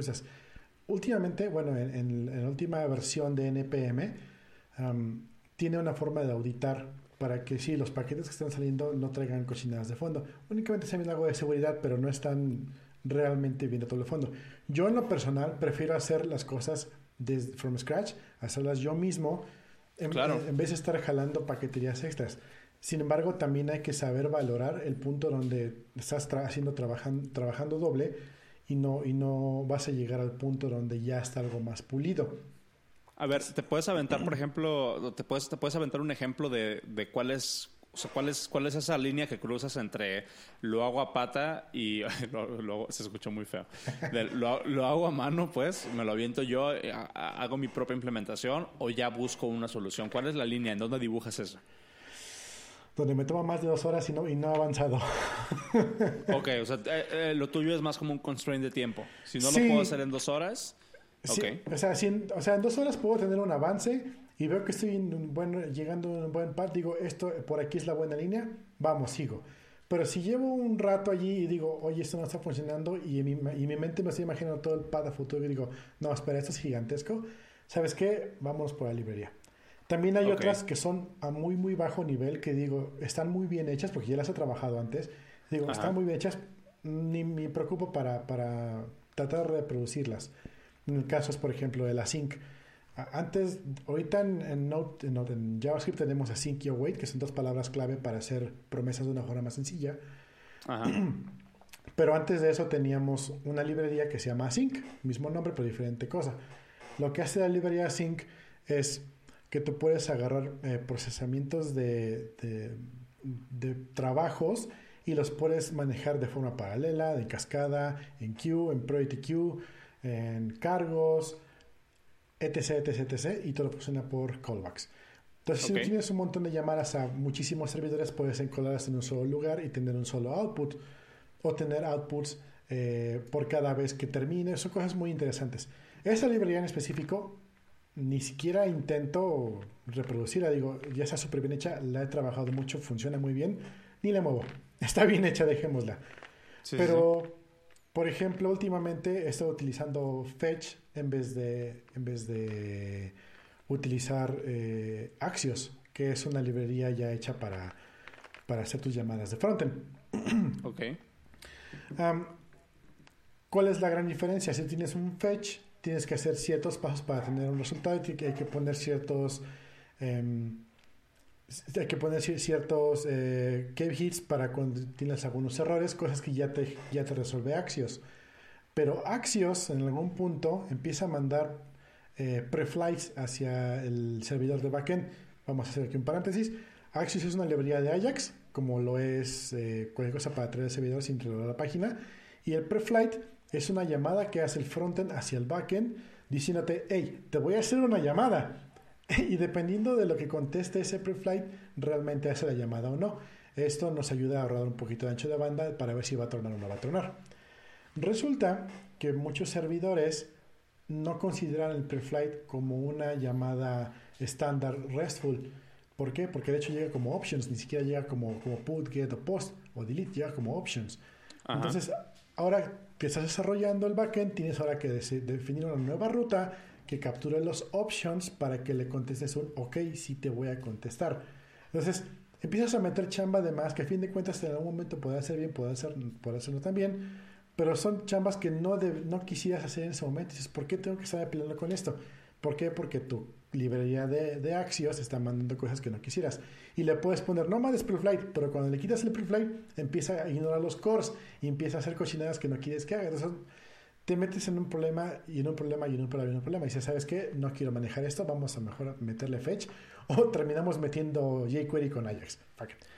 Y es ahí cuando, cuando empiezas como a cuestionar tu toma de decisiones, ¿no? O sea, ¿por qué, por qué, en, ¿por qué llegamos a este punto en primera instancia? O sea, ¿qué fue lo que nos eh, lo que nos orilló o lo que nos motivó a integrar esta librería que al final de cuentas nada más nos está, nos está metiendo el pie. Yo cuando, cuando estoy considerando hacer algo cuando me asignan alguna tarea? Bueno, para empezar, por ejemplo, en, el, en el, caso de, de, donde yo trabajo, eh, como nosotros vendemos el SDK, pues tenemos una política implícita de que no podemos agregar librerías. Entonces, todo lo que hagamos tenemos que hacerlo nosotros eh, a pie. Ajá, o sea, tenemos que, integrar, o sea, tenemos que hacer los, los desarrollos nosotros utilizando las, los APIs que tiene el, el iOS o, Android por, por, default, ¿no? que ya vienen incluidos. No podemos agregar librerías. Em, pero antes de, antes de eso, yo ya era de esta mentalidad de, de hacerlo lo que yo, pues hacer, lo más posible este, por mi cuenta, e integrar las menos librerías posibles. Y esto, eh, yo, lo, yo, yo en, en, mi desarrollo personal, yo, lo, yo dibujo esta línea eh, en base yo creo que en dos o tres, en dos o tres parámetros. El primero es qué tan, qué tan de bajo nivel es lo que quiero hacer. O sea, por ejemplo, no me voy a poner yo a implementar una base de datos, no me voy a poner yo a implementar eh, un modelo de memoria, no me voy a poner a implementar un modelo de multithreading. Entonces, digamos que si ya hay una solución open source en el caso de que, por ejemplo, no sé, Ruby, no voy a hacer mi propio ORM o no voy a hacer mi propio, no voy a hacer mi propio este, Ecto, ¿no? Entonces, digamos que pues ahí es una dependencia que estoy más que contento de utilizar. Eh, pero ya, por ejemplo, cuando empezamos a subir un poquito más de nivel, en cuestiones como eh, para eso que estaba mencionando hace rato, ¿no? De la programación reactiva hay librerías como RX Swift o como Reactive Coco que básicamente son eh, abstracciones de las clases que ya trae por defecto iOS para que tú puedas utilizar programación reactiva y en vez de, o sea, te cambia el modelo de programación completamente, te cambia la forma de pensar los problemas completamente. Y hay personas que lo hacen porque vieron un tutorial y dijeron, ah, pues se ve chido, eh, se ve padre como lo hacen, de que en vez de ser una programación declarativa, defino un listener y estoy esperando eventos y a partir de cómo llegan los eventos hago el stream de, de, situaciones, hago el stream de, cosas que tengo que hacer y, y ya, ¿no? El problema que mucha gente no ve es qué pasa cuando te toca debuguear eso, qué pasa cuando te toca resolver un problema. Si estás integrando código que no es tuyo, te va a tocar no nada más entender lo que está pasando, sino probablemente arreglar ese problema. Eh, entonces es algo que se tiene que considerar también muchísimo cuando estás decidiendo o considerando agregar una librería o una dependencia externa. Em, ahí, por ejemplo, lo que yo sí diría es, eh, digo, nosotros hacemos una, nosotros hacemos, yo trabajo haciendo una dependencia que otra persona va a integrar en su proyecto. Entonces, tal vez me pueda escuchar medio hipócrita diciendo, ah, no, yo no agrego dependencias, no me gustan las dependencias cuando mi trabajo de ocho horas al día es hacer una dependencia que otra persona va a utilizar. Aquí la cuestión que es el tercer punto que, que al que voy es qué tan bueno es lo que trae por default el, el ecosistema en el que vas a estar trabajando si el, si el, si el ORM que trae Ruby o Rails o lo que sea por default no es lo, no es lo suficientemente bueno, probablemente puedas, sea muy viable buscar una alternativa, ah, como en nuestro caso. Eh, el, el, el, motor de renderizado, el, el, framework de renderizado de PDFs que trae iOS no es muy bueno, entonces ahí hay una oportunidad de negocio para nosotros. Pero es una decisión que no se toma a la ligera. Entonces nada más quería como que compartir ese, ese punto de vista ahí. Sí, hay mucha gente que, que dice, ah, voy a agregar eh, todas estas dependencias y creo que ya te había platicado alguna vez eh, que en varios trabajos me tocó que me entrevistaran y en vez de preguntarme cosas de iOS, de arquitectura, de, de implementación de, de, tecnología de iOS, me preguntaron qué librerías conocía. Ok.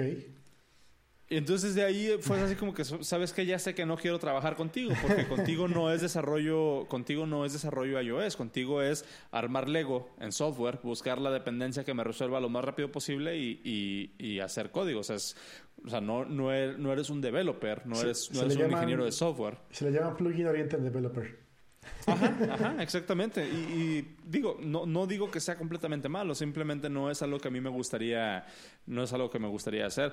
Lo que sí opino es de que cuando estás en ese, en ese ritmo o en ese modo de trabajo, la verdad es que eh, otra vez, hay personas que de eso viven y hay personas que son que están muy cómodas y se sienten muy bien haciendo ese tipo de, situaciones, eh, ese tipo de dinámicas, trabajando de esa forma. Lo que yo sí digo es de que, bueno, eh, la oportunidad de aprender algo más allá de, este, de esas librerías, em, pues va a ser muy, muy limitada si nada más te dedicas a buscar qué es lo que ya está hecho afuera y, e integrarlo en tu proyecto sin en realidad preocuparte por cómo resolver un problema, ¿no? que es ahí donde yo siento que está el valor realmente de crecer como desarrollador, de crecer como ingeniero, es intentar resolver un problema tú. Y ya cuando tú dices, tú tienes el límite, por ejemplo, de dos horas, yo tengo el límite de, ¿sabes qué? Simplemente no entiendo qué es lo que estoy haciendo, busco ayuda. ¿No? Sí, sí, y tienes un punto muy importante, que regresamos a lo que hablamos en programas anteriores, es un desarrollador de software no se mide por qué lenguaje trabaja, sino su capacidad para resolver problemas. Exactamente. Entonces, si tu capacidad de resolver problemas es agarrar plugins, implementarlos, pues lo mismo que haces tú lo puede hacer una máquina. y eso, y eso no va, eso no, no ayuda. Lo que tienes que ver realmente es ver cuál es el problema y regresamos al punto anterior. Tienes la solución A con este plugin, pero tú no sabes qué overhead te va a meter porque no sabes las tripas. Entonces, Exactamente. te va a meter un overhead de algo que tal vez no esperas y de repente, ¿por qué sale lenta mi página? O el clásico, ¿por qué pesa 5 megas mi, mi, JS de cargado? Exacto. Entonces ahí es donde podemos trazar una línea. Y, y, también eh, una, eh, un dicho que, que suena en mi cabeza regularmente es de que muchas veces eh, las personas que se dedican a agregar dependencias o buscar dependencias para resolver problemas de forma inmediata, em, lo ven a muy corto plazo. Dicen, ah, es código que yo no tengo que mantener. Y yo siento que es exactamente lo contrario. O sea, si tú agregas código que no es tuyo, estás, digamos, como que heredando el trabajo de mantener ese código. Aunque, aunque no lo creas, ¿no? Porque a lo mejor el, el owner o el el, el maintainer de ese proyecto un día dice, ay, ¿sabes qué? Ya, ya me cansé de hacer Rails. Este, y digo Rails mucho porque sé que pasa mucho esto, pero puede ser cualquier tecnología. Este, ya me cansé de mantener este paquete. Este, si alguien no, no eh, step, step up, em, si alguien no se avienta a soportarlo, a hacer el nuevo maintainer, lo voy a borrar en dos semanas. Okay o sea, y ahí que está haciendo poniendo en riesgo el trabajo de todo mundo, ¿no? Sí. Y el, y el, el dicho al que, al que iba es, si tú crees que agregar código o una dependencia a tu proyecto te va a salvar de problemas, y estoy hablando de dependencias, ya sea un servicio, código, una librería, este, lo que sea, que sea una, lo que sea que tú no hayas escrito, si eso se rompe, eh, puede que no sea tu culpa, pero sí va a seguir siendo tu problema. Y creo que es una situación mucho más compleja en la que estar, al contrario de que si tú hubieras escrito ese código. Porque si se rompe, no es tu culpa, pero sí es tu problema y tienes que buscar cómo resolverlo y a lo mejor ese proceso de buscar cómo resolver un problema que está en algo que tú no hiciste, ya sea porque te ganó el tiempo, te ganó las prisas o simplemente no sabes cómo hacerlo, ahí es donde realmente se, se rompen, ¿no? todos los sistemas, se rompen relaciones, se rompen oportunidades de trabajo porque no sabes qué es lo que está haciendo y no sabes cómo arreglarlo y es un punto muy crítico en el que te vas a poder encontrar en cierto momento. Sí, sí. Me pasó justamente hace ayer o antier. Liberé unos cambios a Sandbox y tronó la aplicación y así de, wow, ¿por qué tronó si funciona aquí? Y lo chequé, chequé, chequé. Resulta que hubo un cambio de una dependencia externa, que en este caso fue un, un elemento en la base de datos, que me estaba tronando todo. Y entonces, Obviamente. llegar al momento para entender qué fue lo que estaba tronando me tomó más tiempo del que me hubiera, me hubiera gustado, ¿no? Y, pero esto es algo que, algo que no puedes prácticamente evitar. Sin embargo, si yo hubiera utilizado una una dependencia tercera y esa dependencia hubiera tronado en algún momento entre el deploy y producción, ¿qué hago? es donde yo no sé qué va a pasar. Entonces, sí, mi, mi, si alguna vez ves mi código, tengo muy pocas dependencias. Eh, tengo muy pocas dependencias más que las, las que son completamente necesarias. Ajá. Y llegamos al punto de que hace, un, hace unos meses, hace un mes yo creo, o dos, hablábamos de cómo aprender JavaScript. Ok. Cómo aprender JavaScript y había dos corrientes técnicas. Una, de, cómo aprender Node, perdón. Eh, habría dos corrientes de pensamiento. Si tú quieres aprender Node, levanta un servidor, pon Express y lo, levantas y funciona. Y la otra corriente de pensamiento era, no, tienes que aprender a hacer threads y aprender a levantar los, este, los pipes para poder hacer esto y luego ya ves un servidor. Y ambas son buenas, y, pero ambas se contradicen. Y te, una te dice, no, ¿sabes qué? Eh, si tú quieres aprender rápido, haz esto porque te va a dar el resultado que tú buscas.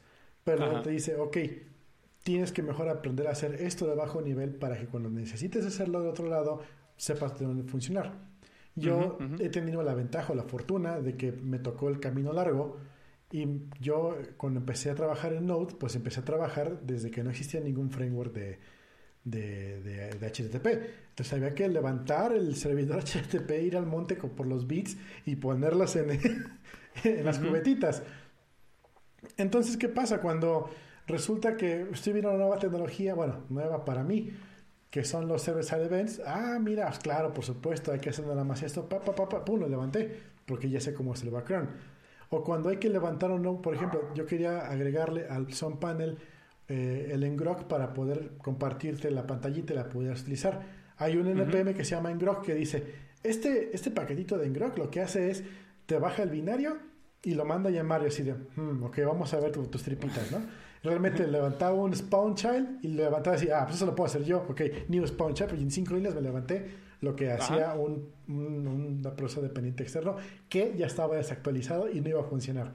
Entonces, me, me, iba a topar con que lo instalo, me, me, atoro viendo cómo echarlo a andar porque requiere su propia configuración y no funciona. Y antes de eso, me topé yo con que mejor lo implemento yo. Ah, mira, está más el código, mejor lo hago así, pa, pa, pa, funciona. Sí, sí, sí, sí. Entonces... Ah, ah, ah perdón, sigue, sigue, no, Justamente la corriente de pensamiento de que tienes que saber cómo funcionan las cosas de fondo para ser un mejor desarrollador, sí, yo creo que sí, porque no solamente te ayuda a conocer mejor tu herramienta, que a fin de cuentas el, el, lenguaje es una herramienta, y además te ayuda a tener ese pensamiento crítico y a poder resolver problemas de forma de formas diferentes y no solamente aventando código así a, lo bestia y esperando a ver qué suceda. O sea, eso es realmente mi, mi, aporte.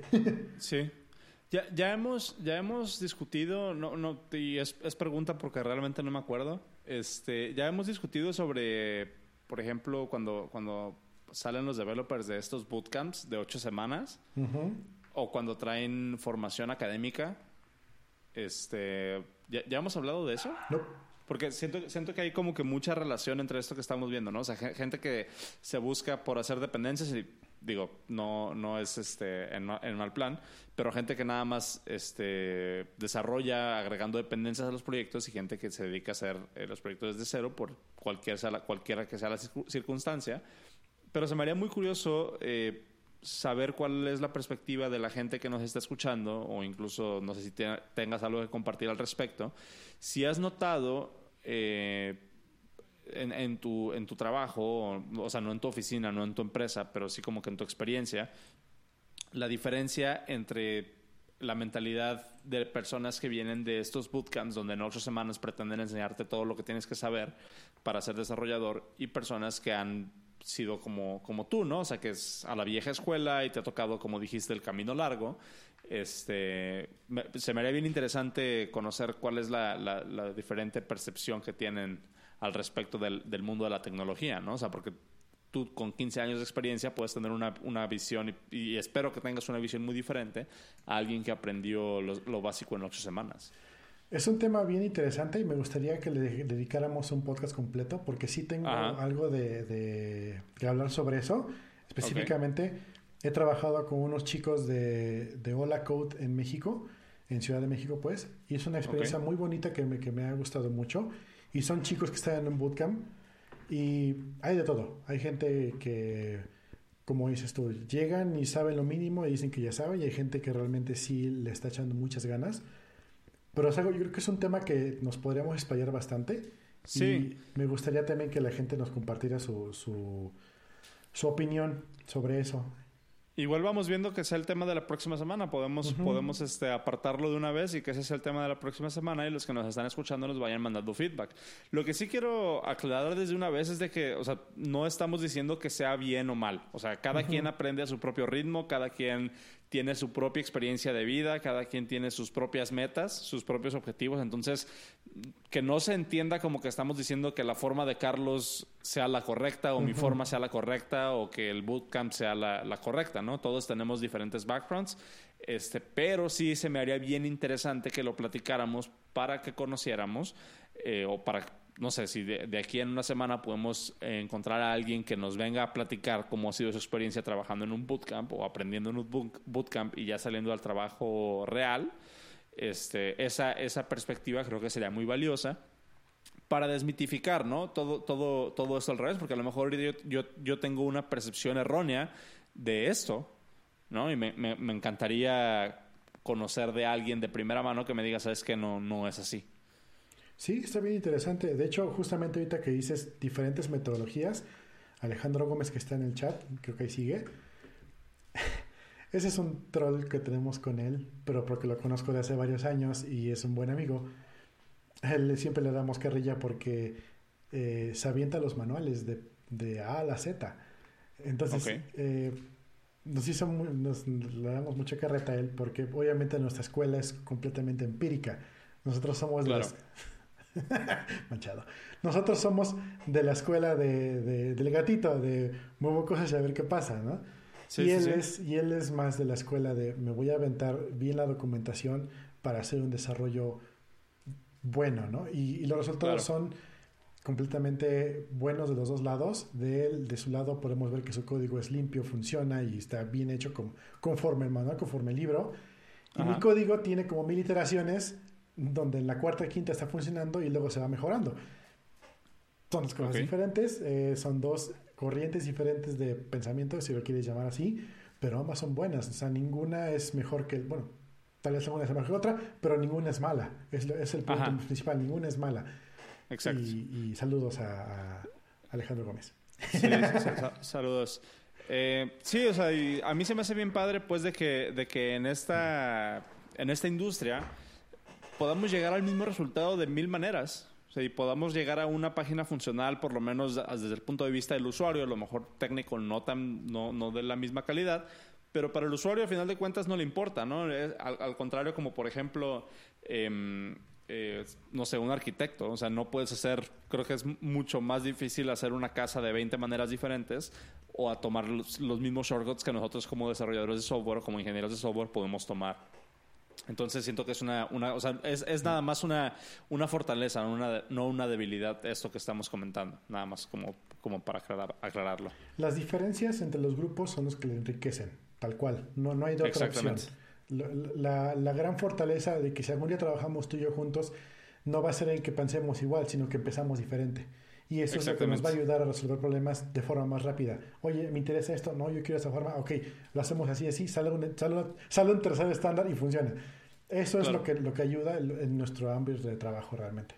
Yo, yo he visto eso, por ejemplo, en, en, varias empresas donde me ha tocado trabajar. Eh, te puedo compartir que las, las empresas donde he estado, donde los developers o el equipo viene como del mismo background, son las que menos me han gustado. Eh, son las en las que más me he frustrado, en las que más he batallado. Sobre todo, y ahí te va, ahí te va un tip, sobre todo las empresas en las que los dueños o los líderes son, son compas. O sea, en la, en la que el dueño eh, invitó a su compadre o a su amigo de toda la vida a trabajar en como, como CTO. Este. esas empresas, ¿cómo, ¿cómo le ha batallado? o que el hermano o que el tío, ¿sabes? Así como que traen, traen historia o el amigo de tres startups anteriores. Este, ahí, y, no, no es que diga otra vez que esté mal, pero empíricamente esas no funciona empresas han sido, sino esas empresas donde vienen con esa historia han sido en las que más he batallado. Ya no sé si sea por mí o sea cuestión del destino, pero, pero sí es así como que un dato empírico que puedo compartir. Llegas a un punto donde en nuestro ambiente, nuestra forma de trabajo, nuestro, nuestro rubro de trabajo que es desarrollo, es muy fácil darse cuenta quién es bueno y quién no es bueno. Entonces, eso es algo que me encanta de mi trabajo como desarrollador, que no hay, eh, bueno, sí hay, pero em, los favoritismos. Y también, por ejemplo, si una persona, sea blanca, negra, amarilla, hombre, mujer, o lo que sea que, define a esta persona, ya sea étnico o, físico, o cultural, o, de background, o importa, importa un pepino que seas siempre y cuando tú hagas bien tu trabajo. Y eso es súper medible en este, en este trabajo que tenemos y eso es algo bien bonito, lo, lo llamada meritocracia. Entonces, si las personas son buenas, son reconocidas. Y ahí es donde entramos en total conflicto cuando tienes una empresa que tiene un favorito, ya sea el amigo de no sé cuánto, ya sea el compadre, ya sea el familiar, porque entonces la persona que realmente toma las decisiones ya no es el dueño, ya no es el lead tech, sino simplemente es el amigo que porque se le ocurrió otra idea, resulta que es lo que vamos a utilizar y está completamente errado. Eh, siento, digo, no sé si a varios de ahí del, del chat les está cayendo la pedrada, pero ahí, conozco, conozco a gente que está pasando exactamente por, ese, por esa situación y yo estuve en esa situación hace relativamente poco. Este, y la verdad es que es un, es un martirio, o sea, estar en esa situación donde tú te estás dando cuenta de que tu jefe está tonto, o sea, tu jefe es un idiota, no sabe lo que está haciendo y está ahí nada más por compadrazgo o por política o lo que sea. Es bien frustrante y la verdad es que demerita tu, tu, trabajo o tu labor como, como ingeniero, ¿no? Sí. Que sí dice Rafael, las meritocracias tienen sus propias broncas, claro, o sea, no, Por supuesto, no, todo, es, no todo es perfecto. Sí, sí, no, todo tiene su sus cosas de hacer. Y ahí por ahí dice Luis Felipe, hay algo que no voy a repetir. Veanlo en el este, video. sí, vean en el video. Este, no, pero, pero sí, o sea, creo que eh, esto de lo que estamos hablando ahorita en, en los últimos 10 minutos da para un, un, podcast completo porque es un tema bien amplio, es un tema bien este, complejo hasta cierto punto. Y cada quien puede tener como sus sensibilidades y es un tema en el que se puede herir mucho, pues eso, ¿no? La, la percepción de las sensibilidades de las personas. Eh, porque otra vez, cada quien viene de su propio background y a lo mejor lo que me funcionó a ti, lo que me funcionó a mí no te funcionó a ti. Entonces, igual, estaría padre, padre dedicarle. Este, no sé cómo andes. Yo creo que podemos eh, terminar por terminado el, el, episodio de hoy. Sí. Este, y ya nos llevamos tarea para la siguiente, para el siguiente episodio ya tenemos ahí una, una idea de lo que queremos tener. Y de todos modos, voy a publicar en el, en el Twitter, voy a publicar, bueno, vamos a publicar en, en, nuestro Twitter, de bajo el podcast. Vamos a ponerse una encuestita a ver qué se me ocurre para que nos publiquen ahí y nos digan qué temas les gustaría que tocáramos en el siguiente. Em, también vamos a poner ahí una, un, un Patreon para que te paguen este, un mejor internet. Sí, sí, la verdad. este, ahí, les va, es, su primer, como, como escuchas, como fans del podcast, eh, es su primera tarea. Eh, si quieren que los streams funcionen mejor la próxima vez, este, cuesta 20 mil pesos al mes el internet. Vamos a ver, vamos, vamos a evaluar si, si podemos prescindir del video. Digo, a mí me gusta el video que se ve, pero pues creo que tenemos un poquito mejor de, latencia sin el video. Sí, y podemos evolucionar sobre eso porque yo realmente sí quisiera que nuestros escuchas pudieran entrar a nuestro Discord y pudieran chatear con nosotros en vivo y tener invitados en cualquier parte del mundo, por lo menos en donde están ellos, no sé, en el sur, en el centro o en el, o en el oeste, para que pues se haga esto más interesante, ¿no? Y, no solamente estamos nosotros dos, y por si se muere alguno de nosotros, este, haya conversación durante el podcast. Sí, definitivamente. No, pero, pero gracias, gracias a los que están acá, a todos los que estuvieron, a los que estuvieron comentando, a los que estuvieron aportando en el chat. La verdad es que enriquece mucho la conversación y nos dan como que leads para seguir hablando. Entonces está súper padre. Por favor, síganlo haciendo y nos vemos entonces la próxima semana. Chequen el, chequen el, el Discord. Ya, ya me lo bajé, ya me hice una cuenta, ya estoy ahí. Este, y pues nada, Ahí estamos en, en los Twitters y volvemos la siguiente semana para ya reagrupados y con una mejor conexión a internet. Eso esperamos. Este, eso esperemos. No, y te, te- te cuento, el otro día me encontré un, un, un técnico de, de una compañía de cable. ¿Ok? Me lo encontré en la calle y le dije, hey, ¿cuánto me cobras? Tú, o sea, no, no, no la empresa. ¿Tú cuánto me cobras por irme a instalar internet bueno a mi casa? Entonces, si cruzo los dedos y doy tres vueltas y aviento sal para atrás, tal vez muy pronto ya tenga buena, una conexión más decente. Vaya, vaya, Homero Simpson. Pero bueno, pues ahí queda. Pues Eh, muchas gracias por escucharnos. Yo me despido. Muchas gracias a todos. Ahí estamos en Twitter. Gracias, Carlos. Cero. Gracias. Bye, bye. Carlos, cero. Cero dragón. Bye bye. Bye.